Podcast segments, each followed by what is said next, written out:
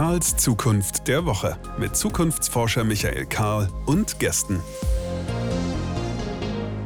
Willkommen zurück hier bei Karls Zukunft der Woche. Das ist der Podcast, genauer die Plattform, auf der wir miteinander ins Gespräch kommen wollen darüber, was wir eigentlich an Zukunft erwarten und vor allem, was wir an Zukunft wollen, wie unsere Bilder davon sind, wohin wir eigentlich gehen wollen.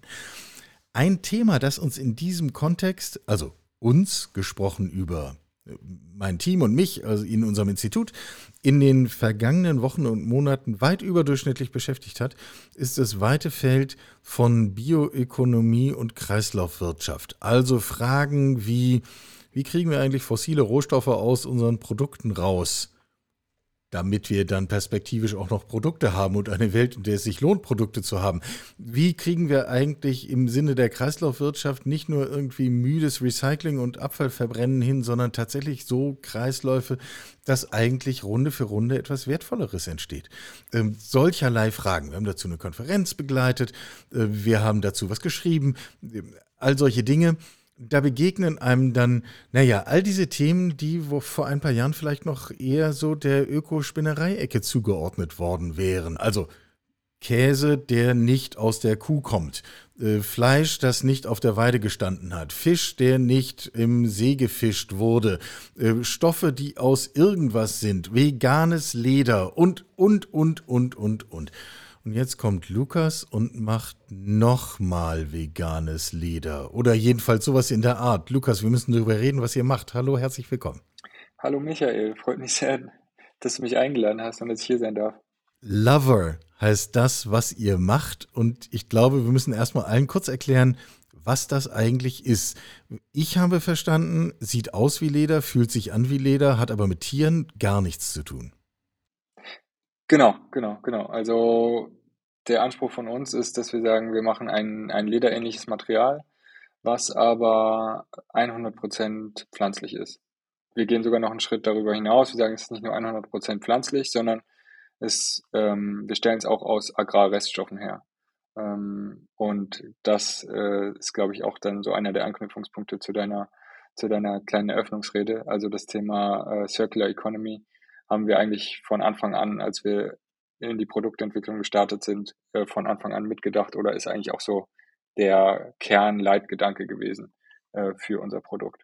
Ja, das nehmen wir vielleicht gleich noch mal ein bisschen stärker auf, wenn wir so über Motive und, und Zielsetzungen reden.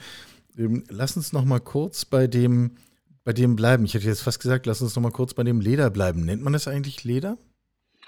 Ja, das ist eine, das ist eine gute Frage, weil auf der einen Seite ist es ein neues Material und es ist was eigenständig und, äh, Eigenständiges und auch was Neues. Auf der anderen Seite muss man ja irgendwelche Analogien schaffen, um Menschen zu erklären, was wir eigentlich machen oder was es sein könnte. Und da ist Leder vielleicht das Produkt, was am nächsten dran ist, aber natürlich machen wir was Eigenständiges. Und äh, deshalb ist es eigentlich für uns eher ein Kompromiss, uns mit Leder zu vergleichen. Ähm, aber bisher hatten wir noch keine, sage ich vielleicht mal, besseren Ideen, wie wir uns, wie wir, wie wir es erklären können, was wir machen, ohne, ohne uns zu vergleichen mit Leder. Ähm, das ist aber ja auf jeden Fall auch noch ein Thema für uns, auch für die Zukunft, wie wir uns da auf Dauer auch äh, positionieren möchten. Weil auf der einen Seite äh, hat man natürlich eine gewisse Erwartung, die man hervorruft bei den Menschen, wenn man sagt, man macht Leder. Äh, auf der anderen Seite grenzt man sich aber auch ziemlich ein, ähm, was, was sich Menschen so vorstellen können, was man dann mit dem Produkt machen könnte. Und ja, vielleicht schaffen wir es auch in der Zukunft da noch ein bisschen selbstbewusster aufzutreten und einfach äh, Lover als, als eigenständiges Material ähm, zu, ja, zu, zu positionieren, ohne uns gegenüber, ohne uns halt äh, gegenüber Leder abgrenzen zu müssen. Ja, aber um allen, die uns jetzt zuhören, eine Vorstellung zu geben, das ist flach, das ist biegsam, das ist stabil. Damit könnte man einen Sessel beziehen, damit könnte man vielleicht auch eine Jacke machen. Genau, also das sind so schon auch klassische Anwendungsbereiche, in denen heutzutage auch Leder angewendet wird. Ähm, Genau, aber dann gibt es natürlich auch andere Bereiche, in denen vielleicht Leder derzeit noch nicht so viel eingesetzt wird, aber wo unser Material perspektivisch vielleicht eingesetzt werden könnte, beispielsweise als äh, Fußbodenbelag, als Wandbelag ähm, oder ja in verschiedenen ähm, ja anderen Applikationen, die da muss man einfach kreativ sein und auch so ein bisschen die die Grenzen sprengen von dem, an was man vielleicht denkt, wenn man wenn man den Begriff Leder hört.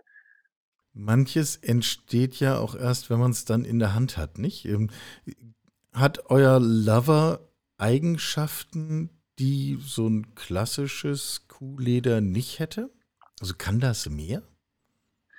Ja, also ich meine, der, der grundsätzliche Ansatz, warum wir, äh, warum wir Leder ersetzen wollen oder warum wir so ein Material machen in die Richtung, ist ja eigentlich, kommt ja voll aus der, aus der Nachhaltigkeits, äh, Richtung. Also das, deshalb machen wir das, weil es da einfach extrem große Missstände gibt und ähm, nicht nur bei Leder, sondern Textilherstellung allgemein. Und das ist so das, was uns unterscheidet oder warum, warum es uns überhaupt gibt oder warum wir eine Daseinsberechtigung haben. Und darüber hinaus, da kann man jetzt ganz viel in technische Datenblätter gucken und sich genaue Eigenschaften von Materialien in verschiedenen Anwendungen anschauen. Und da gibt's dann beispielsweise so Themen wie das äh, wie, wie, wie Abriebsfestigkeit, ja, was halt eine wichtige Eigenschaft ist. Wie äh, oft kann ich mich auf den Sessel Produkte setzen, bevor er durch ist? Genau, genau, genau, genau. Und da haben wir beispielsweise extrem gute Werte. Also da sind wir äh, weitaus besser als, als klassisches Leder, was die Abriebsfestigkeit angeht. Dann gibt es natürlich andere Bereiche, da sind wir schlechter als, als, als Leder. Ähm, aber genau, das sind halt äh, äh, ja auch alles, alles Möglichkeiten, auch wo man das Produkt dann auch noch verbessern kann oder ähm, also es, die, die Entwicklung ist ja noch nicht abgeschlossen. Ja. Jetzt müssen wir mal ebenso praktische Bilder erzeugen bei der Frage, du hast gesagt, es entsteht aus pflanzlichen Reststoffen. Was macht ihr dann damit? Also äh, sammelt ihr irgendwie Stroh vom Feld und kocht das in irgendwie einer geheimen Laborküche oder oder presst ihr das oder ist das thermisch? Also was macht ihr damit, damit es dann hinterher so aussieht, als wäre es besseres Leder? Genau, also was wir machen, wir, wir arbeiten mit unseren, ja, mit unseren Ausgangsstoffen, die, diese Agrarreststoffe, von denen du gerade gesprochen hast, kann ich vielleicht auch später nochmal näher drauf eingehen. Aber ähm, grundsätzlich, was wir machen, wir, wir nehmen die und äh, machen daraus einen Brei und den Brei pressen wir dann. Und äh, damit das dann am Ende ähm, ja so, so lederähnlich wird. Also das, Grund, das Grundprinzip ist eigentlich total simpel, was dahinter steckt. Und wieso wissen wir das dann noch nicht alle, wie das geht? Also wenn es ja, doch gut, so simpel meine, ist. Trotzdem, trotzdem stecken ja trotzdem sieben Jahre Forschung drin. Also das ist, äh, das ist ja das, das ist ja das, ähm, das ist ja auch das Besondere, was, was uns als, als äh, Unternehmen auch ausmacht, dass wir halt diese, diese lange Forschung in dem Bereich gemacht haben. Genau. Ja. Ähm, gehen wir noch einen Schritt in der Kette zurück. Reststoffe, pflanzliche Reststoffe. Ich weiß, zumindest eine Option ist, Hanf zu nehmen. Seid ihr auf Hanf angewiesen oder geht genau. das im Grunde mit, mit, allem, was irgendwie auf dem Feld stehen bleibt? Ähm, also prinzipiell sind wir nicht auf Hanf angewiesen, aber also ich vergleiche das immer zum Beispiel, wenn ich jetzt auf ein, auf ein Hanffeld gehe, dann ähm, kann ich da durch dieses Handfeld auch durchspazieren, ohne das Gefühl zu haben, ich muss mich danach erstmal duschen und muss Angst haben, dass super viele Pestizide irgendwie an mir dran kleben. Weil ja, mit den Handbauern, mit denen wir zusammenarbeiten, die bauen das alles biologisch an und ähm, das ist dann schon mal ein großer Vorteil, dass man irgendwie einen Ausgangsstoff hat, der wenig bis gar keine Pestizide braucht, der kaum Wasser braucht. Und ähm, ähm, deshalb arbeiten wir eigentlich sehr, sehr, sehr gerne mit dem Rohstoff. Und ansonsten gibt es natürlich noch andere Pflanzenreststoffe, mit denen man arbeiten kann. Also meine Forschung beispielsweise hat auch mit Bananenfasern angefangen, ähm, die ja also quasi die man aus der Staude der Pflanze extrahieren kann, nachdem man die Banane geerntet hat. Aber äh, ja, im Sinne auch von ähm, der ähm, Ökobilanz von dem Produkt macht es natürlich Sinn, auch mit regionalen Reststoffen zu arbeiten und nicht mit, mit äh, Stoffen zu arbeiten, die man erstmal um die halbe Welt schiffen muss, um sie dann hier zu verarbeiten. Und da Hanf ja einen schönen, schönen Boom erlebt hat in letzter Zeit, ähm, äh, gibt es auch, gibt's auch einiges von dem Material.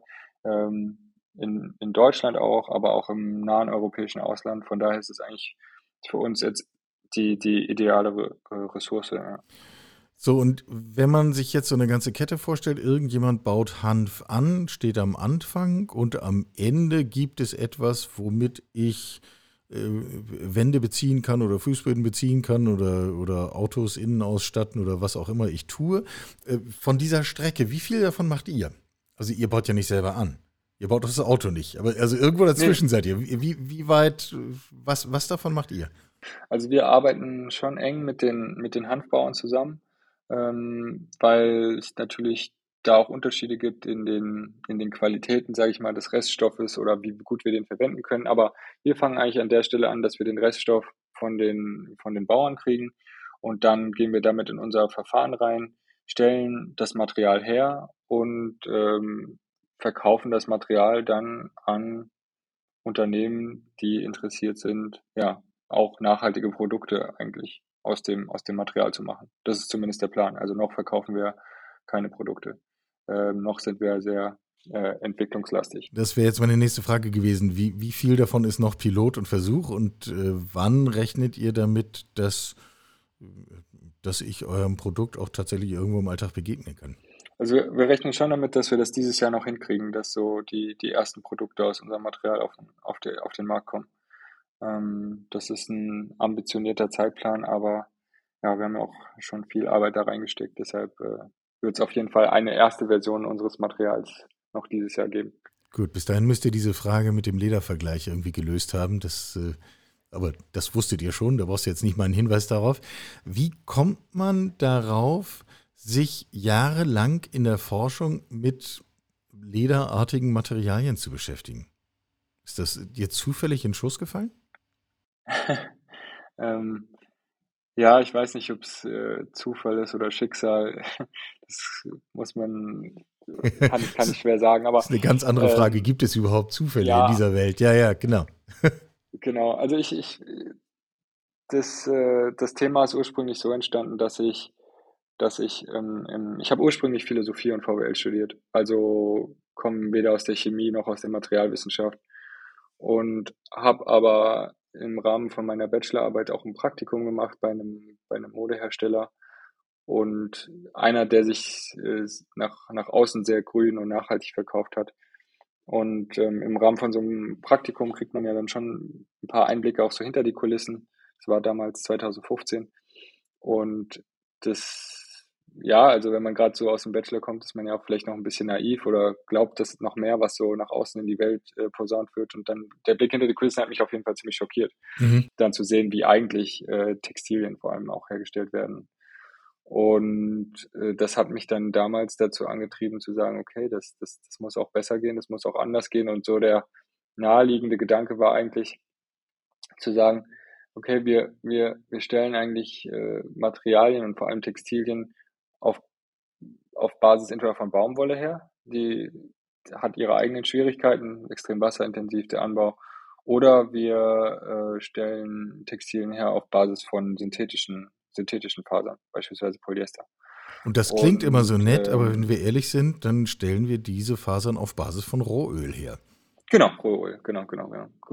Genau. Und ähm, das ist äh, ziemlich absurd eigentlich für mich gewesen damals, weil ich gedacht habe, okay, es gibt ja, ähm, dann habe ich geschaut, oh, beziehungsweise ich habe erstmal geschaut, okay, wie kann man denn auch anders, anders das herstellen? Und dann bin ich halt auf diese, auf diese Fährte gekommen. Ich meine, da bin ich auch nicht der Erste auf der Welt, der auf diese Idee gekommen ist, zu sagen, okay, im, im, in dem Kontext, in dem Lebensmittel angebaut werden beispielsweise, ähm, werden ja Pflanzen angebaut. Und auch diese Pflanzen haben irgendwelche zellulosehaltigen Stoffe in sich. Warum kann man nicht diese Stoffe nehmen und daraus dann Textilien herstellen? Das war eigentlich so der Grundgedanke. Und ähm, dass es dann am Ende ein, ein lederähnliches Material geworden ist, das ist eher, eher Zufall gewesen. Ich habe dann halt einfach ja, verschiedene Verfahren, verschiedene äh, Überlegungen angestellt, wie man diese Materialien verarbeiten kann, wie kann man diese, diese Reststoffe verarbeiten. Und ähm, bin dann irgendwann auf äh, dieses, dieses Verfahren gestoßen, was wir jetzt auch heute benutzen, ja. Du bist auf dieses Verfahren gestoßen, ohne aber wirklich selber eigentlich aus sowas wie Textilherstellung, Ingenieurwesen, Materialwissenschaft zu stammen. Hast du das alleine gemacht? Ihr seid ein Team, oder? Genau, wir, wir sind ein Team und das ist auch äh, ja extrem, extrem wichtig. Ähm, aber ich würde sagen, äh, ohne daraus zu stammen, ohne aus jetzt einer, ja, diesen, diesen materialwissenschaftlichen Hintergrund zu haben, das kann auch, äh, hat Nachteile, aber es kann halt auch Vorteile haben, weil man, oder weil ich halt nicht festgelegt war in den, in den bestimmten Verfahren, die ich irgendwie gelernt habe oder ähm, die mir jetzt bekannt waren aus einem Studium oder aus einem Beruf, sondern ich konnte auf eine Art und Weise ja von oben drauf schauen und irgendwie schauen, okay, ist es vielleicht was ganz anderes, vielleicht muss man es ganz anders machen. Und das ist ja auch, wie wir es jetzt am Ende dann umgesetzt haben. Und umgesetzt habe ich es dann ja auch ähm, ja mit meinen Mitgründern, die ähm, dann auch einen teilweise sehr, sehr technischen Hintergrund haben, was dann extrem wichtig ist, sobald man das dann auch wirklich versucht, auch, auch, äh, auch umzusetzen. Ähm, Genau, aber wir sind eigentlich einen ganz anderen Weg gegangen als irgendwie diese klassischen Textilherstellungsverfahren. Ja, das haben wir uns natürlich irgendwie alles angeschaut. Okay, kann man irgendwie Fasern extrahieren, kann man daraus ein Garn machen, kann man das weben und so weiter oder kann man ein klassisches Kunstleder machen, so einen klassischen Schichtaufbau. Das haben wir natürlich alles ausprobiert, um dann am Ende darauf zu kommen, okay, wenn man halt in diesen bestehenden Verfahren denkt, dann wird es super schwer, ja, dann, dann, dann schafft man das nicht, diese Reststoffe zu verwerten. Genau. Und ähm, jetzt haben wir, haben wir ein super Team. Ich äh, habe mich dann äh, in der ganzen Zeit hatte ich auch viel Kontakt zu meinen auch damaligen Schulfreunden, äh, Julian und Montgomery, die dann auch meine Mitgründer geworden sind. Und äh, die haben das halt immer beobachtet und teilweise auch begleitet, äh, die, die Forschung. Und irgendwann waren wir halt vor anderthalb Jahren ungefähr an einem Punkt, wo wir gesagt haben, okay, das äh, Forschung ist das eine, jetzt, jetzt müssen wir auch versuchen, damit was zu machen. Jetzt muss das irgendwie in den Markt kommen, damit wir damit auch irgendwie ja eine Wirkung erzielen können in der Welt. Ja. Äh, eine Frage noch zu dem Verfahren. Das heißt, ihr habt ein Verfahren angewandt, was gar nicht im Prinzip neu ist, was nur normalerweise nicht auf dem Schirm in der Textilwirtschaft wäre. Habe ich das richtig zugeordnet? Jein, also es gibt schon so einen so 'n Technologietransfer, würde ich mal sagen, aber es gibt natürlich auch noch große Komponenten in diesem Verfahren, die wir dann für uns, äh, neu entwickelt haben, sage ich mal. Ja, also es klingt jetzt alles sehr, äh, mystisch und, äh, aber Ist alles total ja, geheim, das Labor ist abgeschlossen. Volles Verständnis dafür. Ihr wollt ja schließlich damit irgendwie auf den Markt kommen. Äh, diesen Hinweis mit, äh ihr Gründerteam, ihr drei, kennt euch schon ewig lange. Ähm, den hatte ich gelesen. Habe mich spontan gefragt, ist das eigentlich eine gute Idee, mit Menschen zu gründen, mit denen man irgendwie äh, zusammen auf der Schule war oder, oder wie auch immer, also die einen schon ewig begleiten? Ähm, bleibt man dann nicht zu sehr in der eigenen Suppe?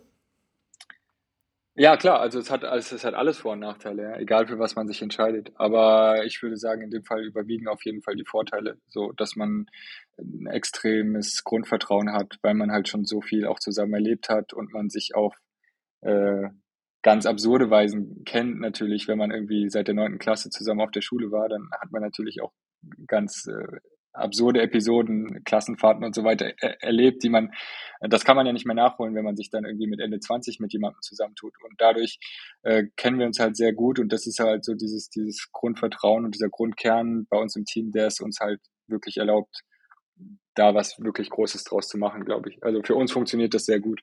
Ähm, aber natürlich muss man da auch total aufpassen, dass man sich nicht zu sehr im, im, im Kreis dreht. Aber ähm, ja, deshalb geben wir ja auch viel raus und zum Beispiel, ich rede heute mit dir, aber ansonsten sind wir natürlich auf vielen Veranstaltungen und so weiter unterwegs, wo man sich dann halt irgendwie auch äh, guten Input von außen holt. Ja, ja. Ich habe am Anfang so ein bisschen mit leichter Hand so einen Bogen geschlagen und lauter Dinge in einen Topf geworfen, die vielleicht da, sagen wir mal, unterschiedlich gut reinpassen. Nichtsdestotrotz sehen wir ja in ganz vielen Branchen Technologien, die in eine ähnliche Richtung zeigen, nämlich die das Fossile ersetzen wollen und die in Richtung Kreislaufwirtschaft gehen. Ob das jetzt äh, Fragen von Müllverwertung oder Verpackung ohne, ohne Styropor ist oder ob das jetzt diejenigen sind, die sagen, wir, wir nehmen das Fleisch daraus, um die Klimabelastung zu reduzieren oder äh, ganz viel, was man. Nun, ich kenne Menschen, die nennen das eine Bewegung. Fühlt ihr euch als Teil einer Bewegung? Schwierige Frage. Ähm, also ja, also wir kennen, also das, das macht natürlich schon Sinn. Also wir sehen ja, was, was sonst so passiert und wir kennen ja auch die anderen, anderen Startups auch gut, ja, die jetzt zum Beispiel ähm, du hattest es ja am Anfang angesprochen, also oder jetzt gerade auch nochmal, die kennen wir natürlich gut und wir sind ja auch in vielen Programmen zusammen drin, Accelerator-Programmen oder so. Oder ähm, und das, das, das passt schon alles zusammen, ja klar. Also das ist so in die Welt, äh, in die Richtung dreht sich die Welt und wir sind, wir sind ein Teil davon und wollen da unseren, unseren Beitrag zu leisten, auf jeden Fall. Ja. Also Bewegung ist ein großes Wort. Ähm, kann ich, kann ich dir nicht spontan sagen, ob ich mich dem Wort äh, zuschreiben würde, aber ja. wir sind auf jeden Fall Teil von einer, von einer Welle vielleicht. Ja, oder so, so einem Strom, nicht? Ähm, ja. Gesetzt in den kommenden Jahren klappt das alles. Gesetzt, ihr bringt dieses Jahr noch ein Produkt an den Markt, was äh, Menschen oder Unternehmen kaufen können. Gesetzt, äh, all die, die jetzt in diesem Kosmos um uns herum schon genannt sind, äh, bringen ihre Dinge auch ins wirkliche Leben hinein. Wohin führt das? Was, was ist das für eine Welt, wo wir dann hinkommen? Ja, also das ist auf jeden Fall eine Welt, in der ähm, was uns halt antreibt, ist zu sagen, okay, wir müssen erstmal auch vom, vom Erdöl wegkommen. Und äh, das ist eine Welt halt, in der, in der Erdöl jetzt erstmal keine Rolle mehr spielt, weil wir auch mit anderen Ressourcen sehr, sehr gut arbeiten können und auch auch äh, gute Produkte damit herstellen können. Und das ist auch das, vielleicht, wenn ich da noch einen Satz zu sagen darf, ähm, was du, weil du ganz am Anfang meintest, ähm, ähm, und jetzt kommt irgendwie Lover und die machen noch ein, noch ein veganes Leder. Und äh, das ist halt auch, glaube ich, der Unterschied von uns zu anderen veganen Ledern, dass wir halt nicht noch ein veganes Leder sind im Sinne von, äh, wir machen noch ein Kunstleder, wo wir irgendwelche Pflanzenkomponenten beimischen, sondern wir machen ein 100% pflanzliches Material. Und das ist wirklich was, ähm, was Besonderes. Verschärft im Grunde für mich nochmal die Frage, die ich gestellt habe. Ich weiß gar nicht, wie präzise man darauf antworten kann, aber wir gehen, wenn euer Projekt klappt, wenn viele andere ähnlich gestrickte Projekte klappen, gehen doch hoffentlich hin zu einer Welt ohne Erdöl. Oder mit um Größenordnung erheblich viel weniger Erdöl will jetzt nicht um die letzten genau. Ausnahmefälle ja. streiten, wo man sagt, aber da braucht man es doch. Herrgott, ja. Ähm, aber wäre, wäre das sozusagen eine Fahne, hinter der ihr euch einreihen würdet? Ah, auf jeden Fall. Auf jeden Fall. Und glaubst du, wir schaffen das? Auf jeden Fall. Also, das ist, äh, wenn, wenn ich da nicht dran glauben würde, dann würde ich das nicht machen, was ich gerade mache. Also, ich glaube da hundertprozentig dran. Ja. Ja, cool. Ich ähm, habe gerade vor kurzem in diesem Podcast ein langes Gespräch zum Thema Optimismus geführt und woher wir den eigentlich nehmen. Und das war mehr so aus der, aus der Draufsicht ähm, und mehr, mehr so in Richtung, wenn ich mir ein ums andere Mal anschaue, wie bescheiden unsere Perspektiven in Sachen Klimakrise sind, ähm, woher nehme ich mir dann eigentlich den Mut, optimistisch in die Zukunft zu schauen? Ähm, wie würdest du das für dich beantworten? Wo nimmst du deinen Optimismus her, dass ihr mit dem, was ihr macht, erfolgreich seid? Ja, ich glaube, ich glaube, es liegt ganz viel Kraft in dem Machen selber. Also in diesem, das gibt mir auf jeden Fall den, den Mut und den Optimismus. Ich meine, wir, wir entwickeln ja auch ein physisches Produkt und da sieht man ja, beziehungsweise kann das mit seinen eigenen Händen fühlen, dass das alles möglich und machbar ist, ja, und man fühlt sich auch im Prozess, auch wenn es Rückschritte gibt, und die gibt es natürlich jeden Tag oder Rückschläge, aber, aber man hat ja dieses, diese, diese, diesen, äh, diesen, ähm, diese, diese haptische Komponente, die es einem unglaublich, ja, auch mir unglaublich viel Spaß macht zu sehen, okay, es gibt einfach dieses Produkt und es wird immer besser und es wird real und es, und es funktioniert.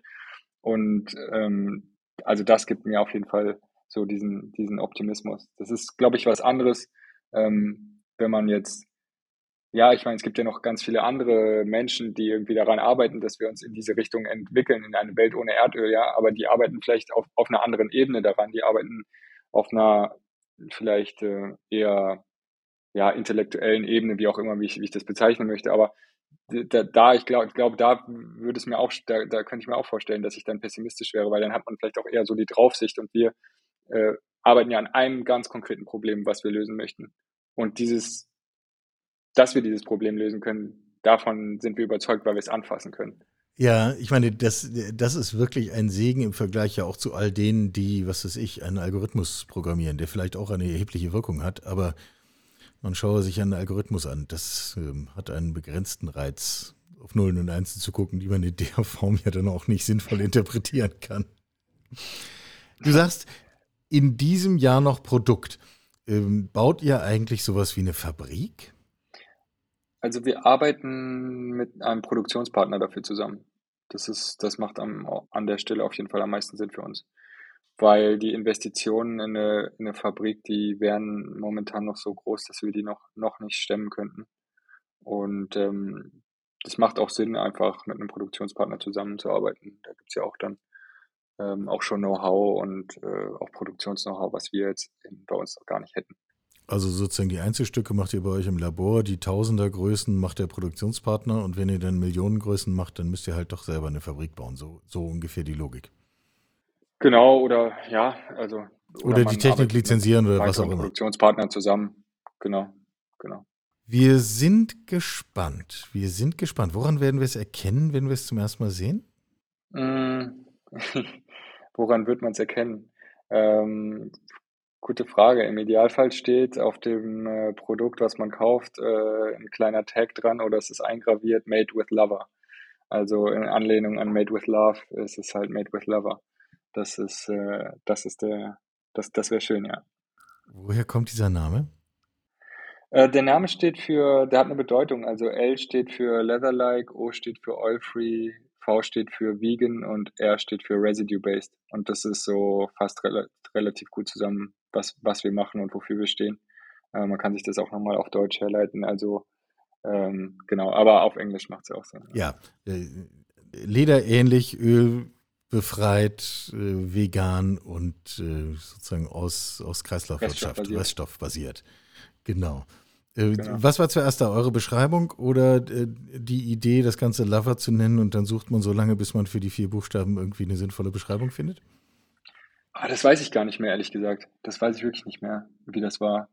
Aber wir, wir hatten auf jeden Fall äh, Lust auf einen Namen, der ein bisschen anders ist und der erstmal eine gewisse Irritation hervorruft. Ja, ihr seid gepolt auf die Erfahrungen, die man damit machen kann. Man kann es anfassen, man kann äh, die Irritation mit dem ähm, so wird man wenigstens erkannt. Also, wer dann irgendwann Ende des Jahres oder im kommenden Jahr etwas in der Hand hat, das sieht aus wie Leder und da steht Made with Lover drauf. Und auf die Frage, ist das jetzt Leder oder nicht, gibt es eigentlich gar keine so richtige Antwort. Also Leder ist es nicht, aber was ist es dann? Aber irgendwie cool. Und jedenfalls Kreislaufwirtschaft und jedenfalls äh, all die vier Buchstaben, die wir gerade durchdekliniert haben. Lukas, danke für den Einblick ins Labor sozusagen. Und ich wünsche euch auf eurer Reise außerordentlich viel Erfolg. Vielen Dank für deine Zeit. Danke, Michael. Sie hörten Karls Zukunft der Woche, ein Podcast aus dem Karl Institute for Human Future.